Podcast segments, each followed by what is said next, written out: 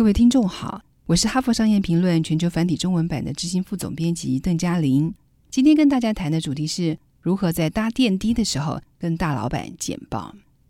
好莱坞的编剧通常会花三到五分钟提案，但制片人大概只花四十五秒就决定是否要投资拍片，因为制片会注意对方是否可以用一两句话完整说明整部电影的主题。如果编剧在提案时，没有清楚的主题摘要，这个构想往往就会被忽略。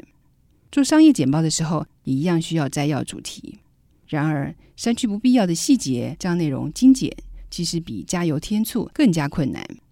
如果你有机会在搭电梯的时候向大老板简报，你可以参考以下三个方法。方法一：简报要简单扼要，摘要应该清楚表达，容易记得，这样简报精简。并不会影响简报的重要性。你可以练习做做看，试着将简报限制在两百个字以内。Google 争取红杉资本投资的简报就是最好的例子。Google 的创办人赛吉布林和赖利佩吉只用了一句话就打动红杉资本的投资人麦克莫里兹，让他答应投资 Google。他们是这么说的：“Google 的目标是要收集、整理全世界的资讯，让所有人都能够自由取用。”这句话只有十个英文字，就让 Google 得到第一轮资金。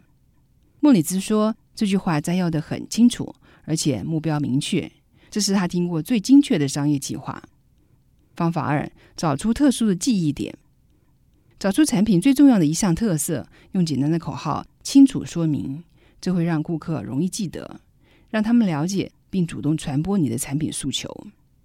例如，跟客户简报时，你可以说：“我们的产品。”能让你的手机账单金额减少百分之八十，这句话就很明确的解决了某个问题，会让你的顾客想要了解更多细节。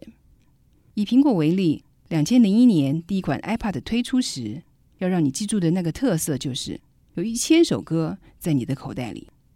到了两千零八年，苹果开发出一款超薄型麦金塔笔记型电脑 MacBook Air。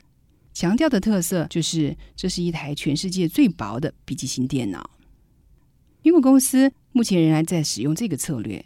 每次在新产品发表会上，高级主管会不断重复并强调某一句 slogan，之后这句口号就会持续出现在苹果公司的网站以及公司发出的新闻稿里。方法三：团队的说法要一致。每一位代表公司发言或销售产品的人都必须使用同样的这句口号。举例来说，某家公司的七位高阶主管要一起汇报，他们准备的简报一共长达五个小时。这个时候，每个人都应该在简报一开始使用同一句摘要或者是口号，并且在简报结束的时候再重复说一次，以加强听众的印象。例如，这句口号可以这么说：在未来十年间，我们的新产品会成长到超乎你的想象。简单的摘要或明确的口号能够吸引对方注意力。一致的摘要更是让人容易记住，方便重述。以上摘自《哈佛商业评论》全球繁体中文版，主题为如何在搭电梯的时候跟大老板简报。方法包括：第一，简报要简单扼要；第二，找出特殊的记忆点；第三，团队的说法要一致。更多精彩内容，欢迎阅读《哈佛商业评论》全球繁体中文版。谢谢你的收听，我们下周见。